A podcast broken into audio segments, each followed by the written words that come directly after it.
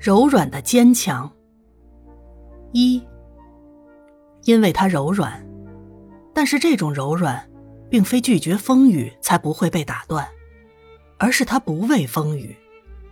它不但不怕风雨，还可将风雨转化成养料、智慧、慈悲，更加努力的生长。二，生命的触动是多么必要啊！当某种语言触动了我们的思维，那就是诗歌或者文学；当某种颜色触动了我们的眼睛，那就是绘画；当某种声音触动了我们的心灵，那就是音乐；当某种传奇或故事触动了我们，那就是戏剧呀；当某种情感触动了我们，那就是爱；当某种爱提升了我们，那就是慈悲；当某种慈悲被触动，就可以吸引我们，带领我们走向生命圆满的归向。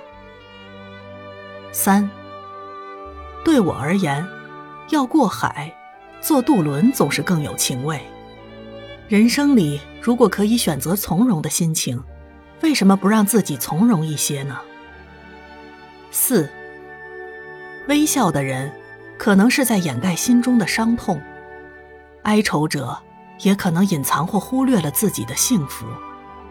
更多的时候，是忧与欢的泪水同时流下。五。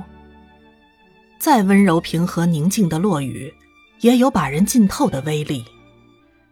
六，如水的心，要保持在温暖的状态才可启用。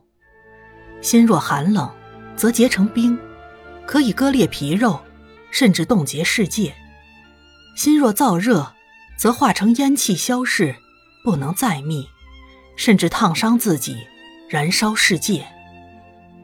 如水的心。也要保持在清静与和平的状态下才能有益。若化为大洪、巨瀑、狂浪，则会在汹涌中迷失自我，乃至伤害世界。七，有时候，在别人的面影里，我们会深刻的看见自己，那时，就会勾起我们久已隐忍的哀伤。八。我们心的柔软，可以比花瓣更美，比草原更绿，比海洋更广，比天空更无边，比云还要自在。柔软是最有力量，也是最恒长的。九。这么多年来，我同情那些最顽劣、最可怜、最卑下、最被社会不容的人。我时常记得老师说的。在这个世界上，关怀是最有力量的。